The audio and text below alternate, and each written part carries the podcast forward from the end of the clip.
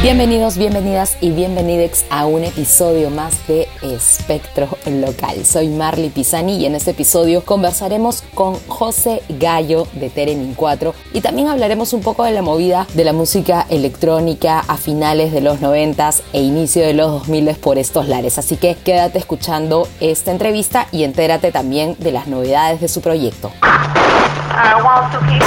Initiate sequence. Empieza. Now. Espectro Local. Un espacio donde encontrarás variedad de elementos musicales, tendencias, conversas y mucho más. Explosions. Espectro Local con Marley Pisani. Here we go. Loading.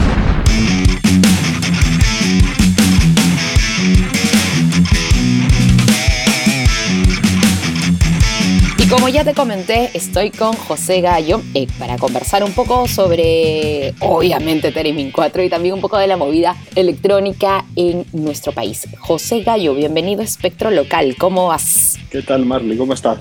A Un los tiempos. En, en Espectro Local, sí, a los tiempos. José, cuéntame, eh, bueno, tú sales de, casi a, a finales de los 90, sales de, de huelga de hambre y pasas Sí. a trabajar como solista, pero con un nuevo género. ¿Cómo se da un poco ese entorno de pasar un poco al rock, a la música electrónica, que ya en, en esa época ya venía con una crecida de ola bastante fuerte? Sí, bueno, en mi caso eh, fue un poco por eh, mi contacto con las computadoras, ¿no? Un poco aprender a producir en, en programas, todo eso que estaba recién como que en pañales, ¿no? Y nada, me, me pegué muchísimo y eso fue, me, me hizo empezar a, a cranear más en hacer cosas con la compu y, y, sintes- y sintes, ¿no? ¿Acá ya había alguna, Entonces, alguna movida ya de música electrónica o, era, o ha sido uno de los primeros que empezó a desarrollar este sonido en- por estos lares? En Perú ha habido música electrónica desde, desde hace años, ¿no? solamente que no ha sido po- popular, digamos, como en, como en otros sitios, ¿no? Pero sí hay, un- hay, hay gente que hacía música electroacústica, que es un poco el, el padre de la música electrónica. Gente como César Bolaños o Edgar Valcárcel, que eran más este, músicos clásicos de electroacústica, ¿no? Eso fue en los 60, 70. Ya, y, Y para los gente haciendo 80, música. para o, gente más o menos de tu, eh, de, de tu edad, tus contemporáneos.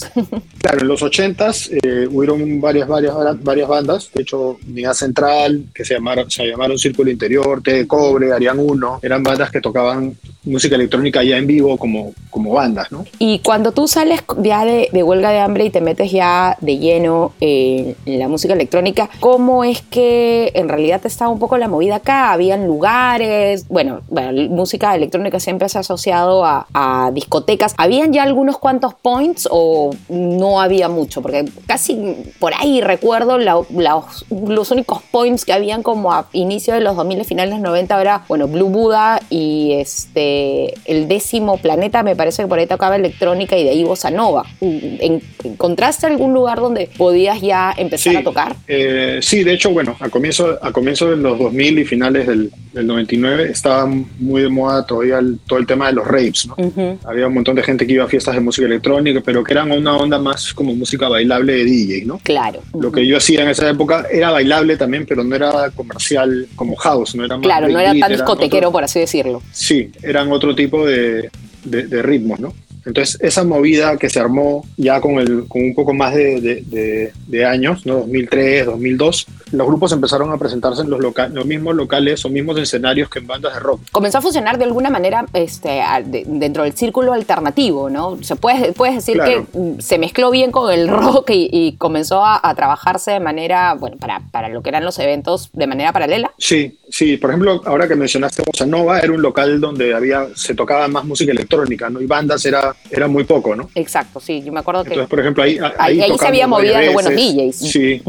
Y después ya empezó en el Sargento, empezó en la Noche de Barranco. Eh, el Décimo Planeta también hacían DJs y también había música como más experimental, ¿no? DJs con, con músicos. ¿Y tú empezaste ya con Teremin 4 a tocar por esos lares o, o- o fuiste ya un poco más de los que agarró la noche, Sargento y esos otros lugares? No, sí, con Teremin empezamos a tocar en esos sitios. También otro sitio donde se gestó una movida de música electrónica alternativa fue en el Centro Cultural de España. ¿no? Ah, sí. Ahí empezaron a haber un montón de, época. de- de tocadas, sí. Tocadas y que venían con, con este, también con exposiciones y con incluso hasta con presentación de documentales, proyectos y todo lo demás, ¿no? Estaba más ligada como al movimiento artístico, más que de fiestas, ¿no? Y era una electrónica que se hacía un poco más experimental, ¿no? Con, con otras cosas distintas al house, al trance, esas cosas que se hacían en, el- en los 90. Y que incluso comenzó también a incorporar el tema de las visuales, ¿no? Algo que también es importante dentro de la música electrónica, ¿no? Así es, sí, se empezó a trabajar mucho con, habían bandas que eran, por ejemplo, Teremin en una época era un músico, yo y, y un pata que hacía visuales, ¿no? Y así habían varias bandas que eran así, ¿no? La banda era un visual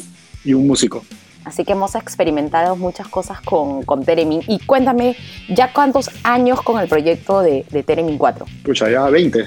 20, ya, es 20. mayor de, ya mayor de edad. Y cuéntame, Sí, sí. durante todo este tiempo la- la- el proyecto ha ido evolucionando, obviamente musicalmente, y también ha incorporado o ha hecho o ha tenido invitados de, de diferente género. ¿Cómo crees que eh, es, fue, cómo ha sido esta transición en, en cada uno de estos discos y por supuesto cada uno de los sonidos que has querido reflejar? Nada, no, no sé cómo resumir 20 años de, Podríamos de- empezar de por los pasar- cinco primeros. de, pasadas, bueno, pero sí, al comienzo los, los primeros discos los hice yo solo, invité a Chisco Ramos, Ujú. buen amigo y que ya no está entre nosotros, este, que me apoyó en las tocadas en vivo y grabábamos algunas cosas, entonces éramos un electrónico con, con un guitarra. Eso es lo que te iba a decir. De Bueno, ahí Chi- es- Chisco Ramos te apoyó en todo lo que era sonido de guitarras Claro. para el disco y para el vivo o solamente para los en vivo. Sí, en vivo era el comienzo. Y en Lima, Tokio Lima, que fue el tercer disco, hay un par de algunos temas que tenían guitarra, ¿no? Bueno, después fue con Renzo, que era el, el que hacía visuales, entonces todo era más audiovisual. De ahí vino la época con Nico, que estoy tocando ahora nuevamente con él, que era más como, éramos más como dos DJs. Ya. Y ahí estuvimos en Inti Fest, en un montón de festivales, abrimos para Alan Wilder, hicimos varias cosas así bien, chéveres. Y después vino la etapa más de Teremin, más como banda, donde estaban Lu y José Mendocilla, y era, era más como una banda, ¿no? Con canciones más tipo banda, tipo pop. Ujú. Más cantado también, ¿no? ¿no? El, el proyecto Sí. tenía mucho más letra, ¿no? Las canciones Claro. Y todo lo demás. ¿Y cuál ha sido la, etapa que más te ha gustado a ti o todas te han vacilado? De verdad que todas, ¿no? siempre, siempre es ha sido divertido este, tener todas estas como que configuraciones, formaciones, y siempre ha habido su- sus tocadas muestras y, buena, buena respuesta al público, ¿no? Y bueno, ya tienes gente que prácticamente ya te sigue de años, ¿no? Eso es, eso es, lo, eso es lo, interesante, ¿no? Y que también ha sabido como que abrazar cada uno de los proyectos, porque también has tenido, con, has tenido discos que terminas colaboraciones con algunos cantantes locales también, ¿no? Y que incluso, me acuerdo, eh, tienes en un disco que has invitado a diversos músicos locales para cantar también, ¿no? Entonces también es interesante ver toda esta transformación un poco hacia tal vez seleccionar como a un cantante adecuado para, para cada canción. Sí, claro, sí, eso, eso ha pasado en los últimos cinco discos, creo, ¿no? Siempre, hemos, siempre me gusta colaborar con gente y un poco buscar los timbres de voces o las cosas que hacen bacanes en guitarra o bajo para, para invitarlos, ¿no? Y ver qué, qué sale también, es un poco meter, meter un ingrediente más a la mezcla, ¿no? Y justo eh, dentro de estos ingredientes que has mezclado, ¿cómo así llega Nico ya a esta última parte ya de, de Teremin? Porque, bueno, Nico es de, viene de Mercury Toys, ¿no? Sí, bueno, yo con Nico había trabajado antes, en el 2010, Ujú. del 2000, no, del 2008 al 2010 más o menos, y ahora que sa- salió Los Moments, que fue el último disco, la configuración también fue más como para dos, dos DJs, ¿no? Que ya no son como dos DJs, sino más, ¿cómo se dice? Dos tecladistas que hacen sonidos con sintetizador y efectos, ¿no? Ya no estás incorporando nada de lo que es guitarras ni voces, sino full sonido No, DJ. esa es, sí, esa es otra parte, justo me has hecho acordar, que con Nico también hacemos una parte del show, o hemos hecho shows donde yo me subía a la batería, Nico en el bajo, invitábamos a Lu a cantar, entonces también hacíamos como una parte del show como, como banda, ¿no? Y eso lo pueden ver en la tocada que, que dimos en el Gran Teatro Nacional, en el Afuera Fest, está ahí en YouTube. Ahí pasamos un poco de ser dos DJs a ser músicos, ¿no? Entonces también fue súper interesante esa, Sí, y, Esa experiencia. y lo, lo loco es que, o sea, ¿cómo haces, supongamos, que tengas una tocada de Teremin y cómo haces si es que quieres incorporar un poco de, de- de ciertos temas? O sea, ¿cómo piensas de repente a la hora que, que armas un setlist? ¿Piensas las canciones un poco en base en lo que estás trabajando ahora o tratas de por ahí hacer un repaso de la discografía y tal vez tener invitados especiales? ¿Cómo es que manejas eso para, para ese tipo de presentaciones? ¿no? Sí, depende de la tocada, depende de la tocada. Siempre el, el set list puede variar, ¿no? Y, podemos tener una tocada, si es que hay los recursos donde pueda poner invitados, pueda dar batería, bajo, podemos hacer otra cosa distinta, ¿no? ¿Eres de los que toca un poco en lo que está o las cosas últimas o te cuesta regresar o te da flojera, podríamos decir, regresar a, a canciones muy, ya muy antiguas? Sí, no, normalmente toco lo último, ¿no? Y de hecho siempre hay canciones que como que siempre están en los shows porque son súper pilas y la gente le- les encanta. Entonces, cuando tienes un montón de discos, tienes que hacer un balance en, en- en qué es lo que vas a tocar. Y sobre todo ahora que hemos sacado dos discos de aniversario, estoy tocando eh, casi la mitad del show cosas de los dos primeros discos, ¿no? Pero en versiones nuevas, ¿no? Claro, ya un poco Entonces- más adecuándolo a la fórmula en la que te encuentras ahorita, pues, ¿no? Exacto, exacto, ¿no? Siempre con, con las pistas se puede, o con la parte o con la el- electrónica, se puede rehacer eso igual, bueno, cuando si tienes pues, una banda también haces versiones, ¿no? ¿Y cómo así surgió la idea, José, de, de hacer estas reediciones y sobre todo en físicos, que es algo que, que demandan ya los coleccionistas? ¿Cómo así es que te animaste a, a lanzar estas versiones este, que, que por supuesto todavía se pueden encontrar? Bueno, básicamente dos cosas, ¿no? La, la primera es que ambas, ambos discos, eh, Mi Fluorescente Verde en el Patio y Mi Vida en Infrarrojo, que salieron en el 2000 y el 2001, salieron en CDR, ¿no? En versiones súper artesanales, que Ujú. las hacíamos así tirajes chicos y recortando eh, fotocopias y así, ¿no? Con CD Como. Exacto, exacto. Entonces, ya, desde el tercer disco ya salieron los CDs este, originales, ¿no? Replicados. Entonces, la idea, eh, una, una de las ideas fue sacar esos discos en versiones bacanes, ¿no? Aparte, durante el tiempo fui encontrando como que demos y cosas antiguas y eh, cada uno de estos dos discos es un disco doble. ¿no? Entonces, el primer disco es los temas originales remasterizados. O sea, Entonces, son, ambos discos son nue- nuevas son discos versiones, dobles. del, son discos dobles con nuevas versiones de las canciones antiguas. Nuevas versiones, eh, en algunos, en algunos casos, canciones nuevas que nunca salieron Ujú. y rarezas, ¿no? Rarezas. O sea, con, Entonces, estos dos discos son unos super bonus Claro. track que, hay que tener de todas maneras. Sí, el que esté, los que estén interesados pueden escribirnos por la, por la página. Estamos, tenemos los discos a la venta, ambos. Escucha Universo Esgalú 68, podcasts cortos sobre nuestra vida. Tomar el control no es dejar de creer en lo que crees, ese es tu libre albedrío y tu proceso cósmico. Pero debemos ir recordando nuestra verdad. Universo Esgalú 68 es entrar a nuestro corazón. Ahí están las respuestas. para seguir evolucionando. Lo que sientas es tuyo, son tus experiencias, solo que vamos a ir recordándolas juntos. Universo Esgalú 68 con Fernando Cortés. Si esta es una señal, escúchanos en Spotify. Esgalú 68. Escuchas, Escuchas. Espectro Local.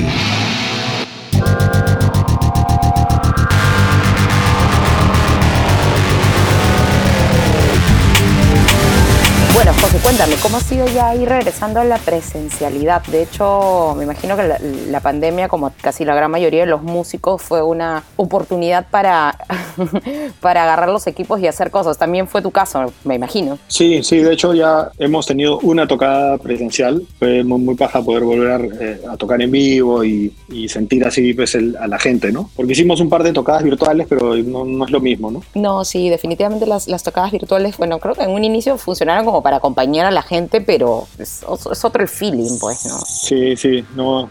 Tocar en vivo es, es, es, un- único, ¿no? No, Claro. no, no creo que tenga reemplazo.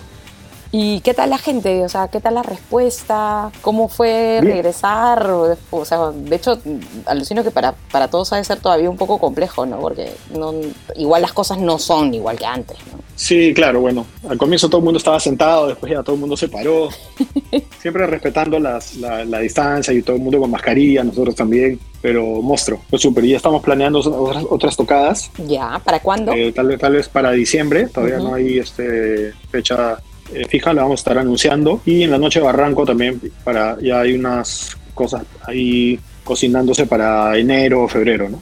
Sí, igual el tema de las tocadas regresa, obviamente con distanciamiento social y también eh, con un tema también de, de un poco de, ap- mm, se podría decir como apoyo también a, a la, a la escena local, ¿no? Que es la que más, eh, que, que ha sido, bueno, los músicos han sido lo- uno de los, de los sectores más golpeados en, en- en esta pandemia, ¿no?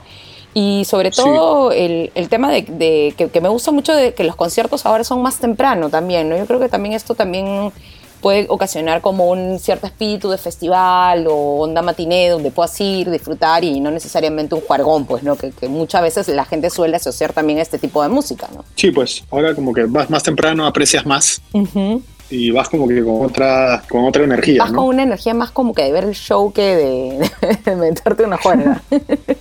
Sí.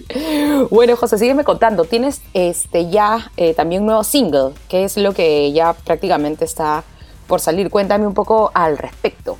Eh, sí, justo hace unos, unos un par de semanas hemos sacado un nuevo single. Se llama Nazca Cowboy y cuenta con la participación de Paul B. Hampshire, que es, es un cantante británico de la escena de los 80s. Bueno, sigue activo, pero yo lo descubrí a través de Getting the Fear, que es una banda de culto de los 80s. Le escribí, Y, le y mandé justo te iba a decir, y- ¿cómo, ¿cómo así que contactaste con Paul? O sea, te- bueno, de hecho ya habías escuchado la banda y todo lo demás, pero ¿cómo así en algún momento se cruzaron o simplemente fue así una de las uniones que Internet te trae?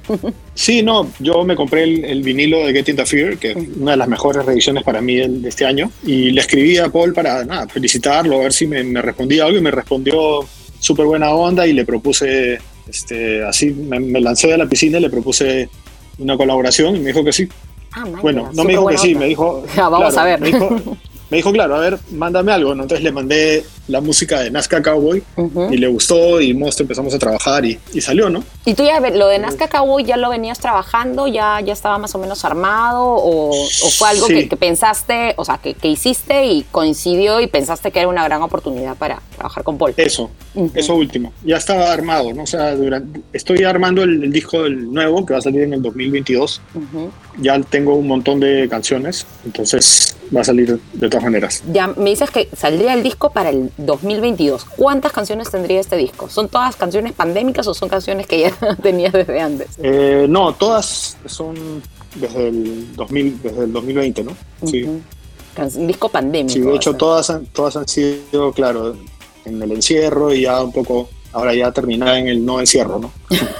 Terminadas en la... Van a haber invitados. Este, ¿Y la selección de invitados que eh, estás pensando para este disco es selección nacional o internacional o un poco de todo? De todo un poco, sí. Y en este disco sigues continuando, por supuesto, trabajando con Nico. Sí, sí, sí. De hecho, seguimos chambeando con Nico. Nico ha grabado unas guitarras para Nazca Cowboy y, va a estar presente en, en varios, con teclados y efectos y varias cosas en, en el nuevo disco, ¿no? Muy bien, perfecto, José. Sido un grato placer hablar contigo sobre en lo que anda Teremin y por supuesto un poco este, recorrer por ahí esos años del inicio de la música electrónica. ¿Algún lugar oficial donde puedan, bueno, ya sabemos que a través de las redes podemos encontrar los discos y, no sé, algo que quieras comentar, en dónde podemos escucharte, así que por favor cuéntanos dónde podemos seguir escuchando y conociendo más de Teremin 4. Todos los accesos están a través de la web, teremin4.com, y estamos en Spotify, en Bandcamp, en YouTube. De hecho, les, les recom- recomiendo que vean el, el lyric video de Nazca Cowboy, que ha quedado buenísimo. Y nada, eso. Muchas gracias por la entrevista y nada, un gusto también, Marley. Gracias. por No, la más vale. Gracias a ti y ya estamos chequeando el lyric video, escuchando por supuesto eh, lo nuevo de Teremin 4, Nazca Cowboy y por supuesto más adelante ahí esperando el disco y las tocadas. Muchas gracias, José. Ahí voy a- Chévere, gracias. Saludos a todos.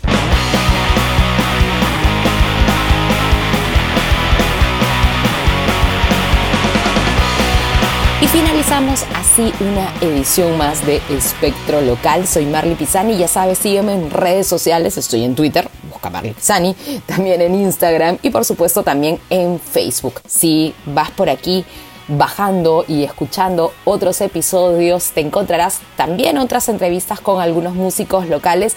Y en la edición anterior hablamos sobre algunos covers del rock peruano sacados del mundo del criollismo. Así que si quieres saber cuáles son, escúchate el podcast anterior.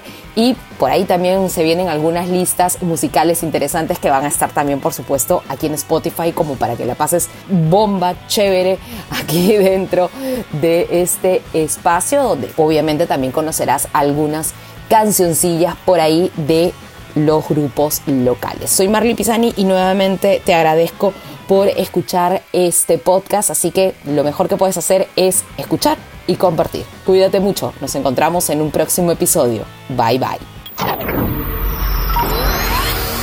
Esto acabó. Escuchaste Espectro Local. Quédate aquí, escucha más episodios y sigue a Marley Pisani en sus redes sociales. Espectro Local.